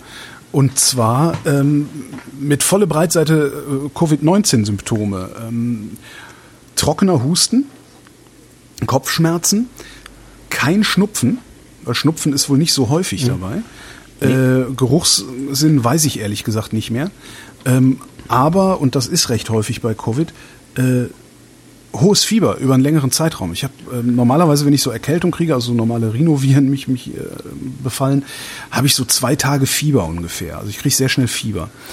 Da hatte ich aber über vier Tage Fieber. Und zwar ziemlich hoch auch, also schon so an die 39 gekratzt teilweise. Ähm, hab mir dabei aber noch nicht weiter was gedacht irgendwie. Und dann kam ja dann so über, über März, April, Mai, wurde dann ja immer klarer, was dann so die, die Standardsymptome sind bei Covid-19. Und ich habe halt dann wirklich bestimmt zwei Monate hier gesessen und habe gedacht, scheiße, Alter, hast du das längst gehabt? Hast du das längst gehabt und könntest jetzt irgendwie aus deiner Schockstarre irgendwie mal rauskommen oder sowas? Und es hat dann bis, ich glaube, Juni oder sogar Juli gedauert, bis ich einen Antikörpertest machen konnte. Und bei dem ist dann rausgekommen, dass ich keine SARS-CoV-2-Antikörper habe, also mit an Sicherheit grenzender Wahrscheinlichkeit noch nicht damit infiziert gewesen bin. Ähm, und man, man will in diesem Zustand nicht sein, zu denken, hatte ich das vielleicht schon? Ah, was macht das aus meinem Verhalten? Also so eine, so eine was ja im Grunde fast schon eine positive Ungewissheit ist, ne? Weil du ja, ne. kannst dir ja dann sagen, so, oh ja, dann ist das ja, dann ist es bei mir einigermaßen glimpflich verlaufen. Das willst du trotzdem nicht, ist mir hinterher. Ich habe mir es nicht so sehr gedacht, jetzt wegen äh, hier dem Verhalten, sondern einerseits, äh, natürlich kannst du dann sagen, okay, dann, dann brauche ich mir jetzt keine Sorgen machen, was aber dann dazu führt, dass du halt dann sorglos wirst, ohne es genau zu wissen, ob du dir Sorglosigkeit leisten kannst, ja. was halt dann blöd wäre. Und vor allem, äh, du kannst ja dann irgendwie, wir wissen ja auch, dass es da durchaus Spätfolgen gibt und auch irgendwie Spätfolgen, wenn das nicht so arg hattest. Ja. Und äh, da ist ja wirklich auch, da sind ja fiese Sachen dabei, irgendwie ja. so halt wie Gedächtnisverlust und irgendwie, irgendwie ja, also alles Zeug, was man nicht haben will.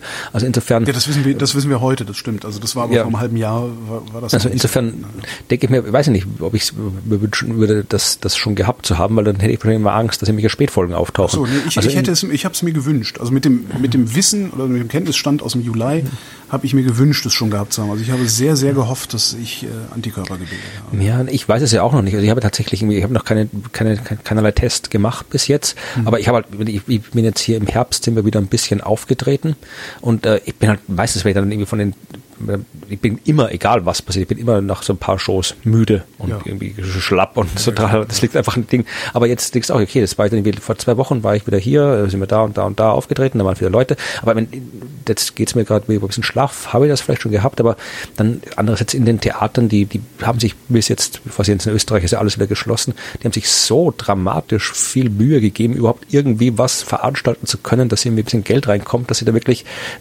gerade in den Theatern, wo ich jetzt war, in dem Paar, wo wir aufgetreten sind, das waren, das, die waren immer strenger, als sie, als sie sein hätten müssen, die mhm. ganzen Maßnahmen, die sie da gemacht haben. Also das, äh, es gibt ja noch keinen bekannten Cluster in Theatern, also es hätte mich dann auch gewundert, wenn ich da was äh, gehabt hätte, vor allem, weil wenn, dann hätte ich, ich die Leute angesteckt, weil ich bin der, der auf der Bühne steht und, und irgendwie hier und, äh, laut runterspricht genau, und ja. die anderen sind die, die sitzen still da und gucken mir zu aus drei ja. Meter Entfernung höchstens. Also insofern wäre es eh umgekehrt gewesen, aber ja, es ist halt diese Unsicherheit. Vielleicht ist es irgendwann so weit, dass wir alle mal leicht und schnell zu einem Test kommen, aber glaub, das wird wahrscheinlich ne? passieren. Die naja, Husten-App, die wunderbare, so, so ein Antikörpertest, den, der ist, glaube ich, relativ gut verfügbar. Ne? Ja, also ich ja. hatte das Glück, tatsächlich das Glück, dass ich einen, ähm, einen Hersteller dieser Tests interviewt habe. Ach, und gut, äh, ja der sagte dann hinterher, können wir mal machen. Also machen wir einen Antikörper. Also beziehungsweise habe ich dann äh, hinterher nochmal mit ihm gesprochen und gesagt, hier, äh, wir hatten das Interview und jetzt haben wir uns überlegt, ähm, ich ich hatte diese, diese und jene Symptome. Und jetzt haben wir uns überlegt, ich komme mal bei Ihnen vorbei, wir machen diesen Test und dann machen wir eine Reportage darüber. Und er sagte, auf, nein, wir machen auf gar keinen Fall eine Reportage. Alleine dieses eine Interview bei Ihnen im Radio hat dazu geführt, dass wir hier überrannt werden. Und wir sind kein Testlabor, wir sind ein, ein Pharmahersteller, also ein B2B-Hersteller, die verkaufen mhm. ihr Zeug an Labore. Und er sagte nur, aber wenn Sie wollen, können Sie gerne vorbeikommen, dann machen wir einen Test mhm. mit Ihnen. Und das war so mein Glück. Aber ich glaube, wenn du zum Arzt gehst und sagst, du würdest gerne einen Antikörpertest machen, ja, es ist ich habe im Prinzip keine, keine, keine medizinische Notwendigkeit momentan. Mhm. Das wäre halt meine persönliche Neugier zu befriedigen. Und ich denke mir, solange eh alles so stressig ist, lasse ich die Ärzte und Ärztinnen ihren Kram machen und äh, komme ja. dann mal wieder, wenn es irgendwie akut ist. Wobei die Frage ist, ob es nicht tatsächlich schon eine medizinische Notwendigkeit ist oder zumindest eine, eine epidemiologische Notwendigkeit, zu sagen, okay, ich bin jetzt zehnmal aufgetreten im Theater, also ich bin zehnmal äh, in eine Risikosituation begeben, gucken wir doch mal nach. Ja, ja, mal gucken. Das fände ich jetzt tatsächlich, klar, persönliche Neugierde, aber ich fände es auch ja. insgesamt interessant, einen solchen ja, Datenpunkt halt dann, überhaupt mal zu produzieren. Ja, aber das wäre halt ein Datenpunkt. Das müsste, ja. wenn, dann müsste, müsste wirklich jetzt hier die, was ich, die, die Regierung hergehen oder wer auch immer und sagen, hier, ihr ganzen Kabarettisten und Theaterleute, jetzt haben wir euch eh den Job genommen, jetzt hockt ihr eh rum und tut nichts, jetzt äh, kommt ihr alle mal hier testen, dann kriegt ihr noch irgendwie 100 Euro Entschädigung und ein mhm. Glas Cola und dann haben wir zumindest irgendwie hier eine Studie und wissen nachher, wie es, wie es wirklich, wie es wirklich gelaufen ist im Theater. Das ja das wäre, das wäre, fände ich sinnvoll, wenn sowas gemacht wird, ja, aber. Ja, das finde ich sowieso ähm, sinnvoll, wenn sowas gemacht würde. Auch bei Restaurants, auch in den mhm. Betrieben, auch in den Schulen, auch, also ja. das, aber davon scheinen wir so weit entfernt zu sein, dass wir vielleicht froh sind, dass wir demnächst vom MIT eine Husten-App bekommen. Genau. Die installiert dann wieder keiner wegen Datenschutz. Genau, das geht mir auch so auf den Sack, dass wir es nicht hinkriegen, einfach mal zu sagen, so, äh, Freunde, wir machen jetzt ein Gesetz, das hebelt den Datenschutz für genau diesen eng definierten Zweck aus, bis zu diesem und jedem Zeitpunkt. Und wenn auch nur ein Tag später äh, diese Daten ne, missbraucht werden sollten, mhm. jetzt nach diesem Gesetz, das wir uns ausgedacht haben, dann zahlt ihr so viel Strafe, dass euer Unternehmen pleite geht.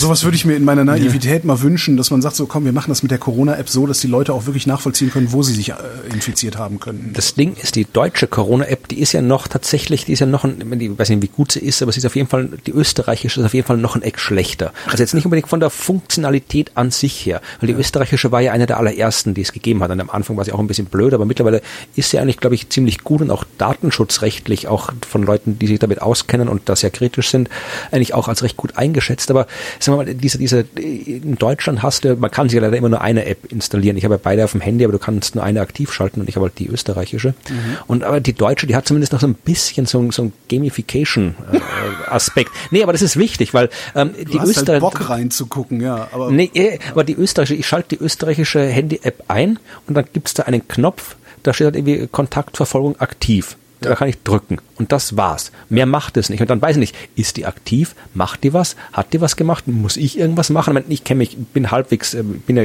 kein Digital Native, aber ich kenne mich so ein bisschen aus mit sowas. Aber ich habe äh, Bekannte, die haben das probiert, ihren Eltern äh, zu erklären, also die halt irgendwie schon 70, 80 oder sowas sind, also Risikogruppe, mhm. und das beizubringen. Die haben auch gemeint, äh, sie wissen nicht, was das, was, was das soll, was das macht. Das ist halt irgendwie, ich weiß es aber auch du, nicht. Kriegst, also, du, du kriegst aber auch kein Feedback. Bei den Deutschen kannst du mir gucken, da steht irgendwie drei Risiko ja, oder nicht toll. geringeres Risiko getagt oder sonst was. Aber seit, seit drei Tagen habe ich eine Begegnung mit geringem Risiko. Davor hatte ich zwei Tage lang zwei Begegnungen mit geringem Risiko. Ja. Ich habe nicht die leiseste Ahnung, was diese App mir sagt. Ja, aber du weißt zumindest, dass es was tut. Da, da, okay, das weiß ich. Aber wäre ja schön, wenn die App sagen würde, äh, du hast eine Begegnung mit geringem Risiko, äh, die ist darauf zurückzuführen, dass du an also auf diesen, diesen und jenen Zeitindex zurückzuführen. Und dann könnte ich halt in meinen Aufzeichnungen gucken, okay, wo, wo habe ich mich denn dann überhaupt in diesem Risiko befunden? Mhm.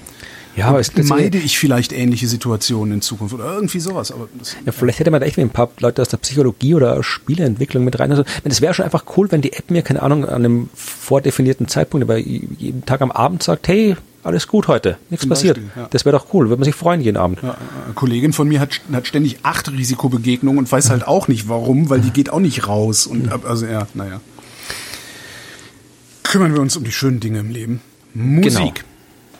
Chilenische Bitte. WissenschaftlerInnen haben ähm, die Aufmerksamkeit und das Arbeitsgedächtnis von 40 Kindern untersucht, im Alter von 10 bis 13. 20 davon, also die Hälfte, haben seit mindestens zwei Jahren ähm, intensiv Musik gemacht, also ein Instrument gespielt und äh, üben regelmäßig. Die anderen 20 Kinder äh, haben einfach nur Musikunterricht in der Schule gehabt. Ich finde den Versuchsaufbau ein bisschen komisch, aber äh, ich, ja, also die, die haben die Kinder gebeten, sich auf einen zwei oder keinen dieser beiden Reize, den sie ihnen äh, vorgelegt haben, zu konzentrieren. Eine visuell abstrakte Figur mhm. und eine kurze Melodie waren das, die gleichzeitig für vier Sekunden präsentiert wurden. Zwei Sekunden danach äh, mussten die Kinder per Ja, Nein angeben, welche Reize, an, an, welche, an welchen dieser Reize sie sich erinnern. So. Okay. irgendwie, ich habe auch gedacht so, hä, an beide? Wieso, hä? Aber vielleicht ist das irgendwie so ein ganz ausgefuchstes Experiment und ich ähm, bilde mir ein, dass mein Hirn mehr kann, als es wirklich kann. Stellt sich jedenfalls raus, dass ähm, die musikalischen Kinder, also die musikalisch trainierten Kinder, eine höhere Hirnaktivität in bestimmten Hirnregionen hatten und dadurch eine bessere Aufmerksamkeit und Gedächtnisleistung als die Musikunterrichtskinder. Reaktionszeit war gleich schnell bei beiden, aber die musikalischen Kinder hatten immer mehr korrekte Antworten. Egal auf wie viele Reize sie fokussiert haben, steht noch dabei. Was ein gutes Argument dafür ist, ähm, Kindern ein Instrument ja, meine Eltern waren leider lernen wollen, ist ja wieder was anderes. Meine Eltern waren leider zu nett. Ja, also die haben irgendwie mich und meinen Bruder also als Kinder gefragt, ob wir ein Instrument lernen wollen. Mhm. Ich habe gesagt, nö. Ich gesagt, ja gut, dann musst du auch nicht. Und ja. dann habe ich keins gelernt. Ich wollte eins lernen und zwar äh, Klavier beziehungsweise Tasteninstrument, sag ich mal, weil damals dann so äh, frühe 80er Jahre äh, gab es dann auch so die ersten Keyboards und so. Ne? Mhm. Ne? Ähm, und das habe ich versucht zu lernen und habe aber sehr schnell festgestellt, dass man für sowas eine unglaubliche Ausdauer braucht und, und eine fürchterliche Disziplin. Mhm. Und beides habe ich nicht. Und habe es darum sehr schnell wieder sein lassen und ärgere mich bis heute. Also ich ärgere mich bis heute, dass meine mhm. Eltern ähm, nicht so aufstiegswillig gewesen sind, dass sie gesagt hätten, okay, wir kommen aus dem Kleinbürgertum, unser Sohn soll aus dem Kleinbürgertum weg ins Großbürgertum, der lernt jetzt Geige oder irgendwas. Äh, ich hätte ich schön gefunden. Ja. Ich würde wirklich gern so klassische Gitarre, das würde ich wirklich gern können.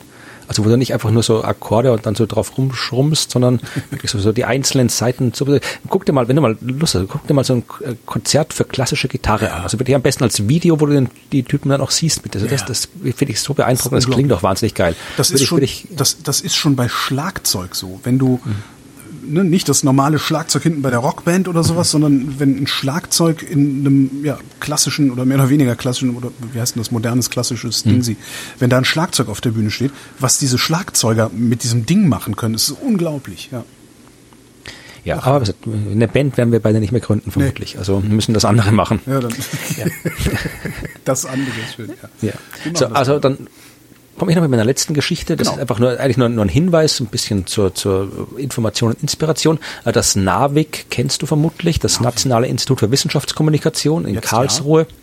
Ja, das ist das ist ein nettes Ding. Das ist halt in Karlsruhe. Da können halt Leute, die machen halt jede Menge Seminare und alles über Wissenschaftskommunikation und Kommunikation für für äh, Journalisten und Wissenschaftlerinnen und Wissenschaftler. Alles. Das sind äh, nette Leute dort und coole Sache. Und die stellen auch immer wieder nette ähm, äh, Projekte zur Wissenschaftskommunikation vor. Also zum Beispiel, als ich da mal hier äh, jeden Tag ein Bild über Astronomie auf meinem Instagram-Account gemalt hat und so weiter, das, da haben sie was darüber berichtet. Und jetzt äh, habe ich vor ein paar Tagen äh, auf dem Navik YouTube-Kanal, der ein bisschen wenig äh, Subscriber hat, aber trotzdem was interessant ist, äh, gab's, äh, ist die Victoria, Dr. Victoria Grimberg vorgestellt worden. Das ist eine äh, Astrophysikerin und zwar von der Uni Tübingen und die macht coole Sachen, also hier, hier äh, schwarze Löcher, Neutronensterne und irgendwie sowas. Aber, und weswegen sie vorgestellt wurde, ist, sie hat auf Twitter äh, ein äh, Projekt gemacht, das heißt einfach nur Hashtag Astrophysikerinnen. Und äh, was sie da tut, ist eigentlich, also jetzt ich in, in mehr oder weniger unregelmäßigen Abständen, einfach äh, einen kurzen Tweet äh, zu veröffentlichen, wo sie sagt, hier, also ich glaube momentan ist der Thread bei Nummer 236 oder irgendwie sowas, wo sie aber sagt, das ist hier, hier Dr. Linda Schmidt-Obreik, ist ESO-Astrophysikerin am Lasea Paranal Observatorium und forscht das und das und so weiter und ist Expertin für dieses und jenes. Und einfach nur halt wirklich, also kein, keine, keine Biografie oder sonst irgendwas, sondern einfach nur halt immer jeden Tag ein kurzer Tweet, Sichtbar die machen. gibt's. Ja, genau. Und das ist halt wirklich wunderbar. Also erstmal, man kann diese wirklich schon durchscrollen und sieht dann halt, äh, erstens mal, man sieht jede Menge coole Menschen, die coole Forschung machen. Man sieht halt auch, dass von diesen coolen Menschen sehr viele äh, weiblich sind. Und äh, was halt, es ist halt generell einfach nur interessant, aber auch zum Beispiel, wenn ihr mal irgendwie Konferenzen veranstalten solltet Ja. und Leute sucht, die was erzählen, dann guckt da vielleicht mal rein, damit nicht wieder hier diese ganzen äh, All-Male-Panels irgendwo rumsitzen. Und äh, oder wenn ihr Journalistinnen und Journalisten seid und jemanden sucht, den ihr interviewen könnt, Super. dann guckt da mal rein und so weiter. Und also das, das äh, auf, auf Twitter einfach Hashtag Astrophysikerinnen oder wir, wir verlinken dann in den Shownotes das Video vom Navik, wo äh, die äh, Dr. Victoria Grimberg das Projekt kurz vorstellt. Und du hast mir damit gerade eine Idee für eine Sendereihe geliefert und mir fehlt die Zeit, das, weil das wäre eigentlich einfach, wäre ja super, einfach mal abarbeiten. Was forschst du denn so? Stimmt, ja. Das ist super interessant. Ja, ja mal gucken, vielleicht Ja, komme ich ja doch noch dazu irgendwie. Vermutlich haben wir heute keine Werbung, oder? Nee, alles abgesagt. Also Alles es, es gibt abgesagt. keine Shows, also ihr müsst wieder Geld im Umschlag stecken und mir direkt schicken oder so. kann man ja nee, also nee, Adresse ich bin ich, nee, ich bin nicht, ich bin nicht irgendwie vom finanziellen Ruin bedroht. Also ich komme Glück und komm, trotzdem alles komm, komm gut durch. Egal. Aber nee, es gibt leider tatsächlich in Österreich ähm, sind die, ich glaube, die haben gesagt, der Lockdown geht bis äh, Ende November. Mhm. Ähm, also das heißt, es gibt noch Termine, die aufrecht sind für Dezember, aber glaube ich Warten nicht wirklich wir dran. Genau. Ja, also wir sagen dann Bescheid, wenn es wieder was zu bewerben gibt, sage ich Bescheid. Ansonsten müsst ihr mit den Podcasts und anderen Texten auskommen. Ich kann auch in den anderen Podcast mit Ruth das Universum bewerben. Hört das äh, mal, das ist nett. den Podcast mit Ruth äh, über den Nachthimmel? Ja, der ist auch gut, könnt ihr auch hören. Aber der Podcast, den ich mit Ruth mache, dauert länger. Ja, aber ähm, der, den ich mit Ruth mache, ist der, der ist mit mir. Florian, Hört euch, halt bei, hört euch beide an. tschüss. Tschüss.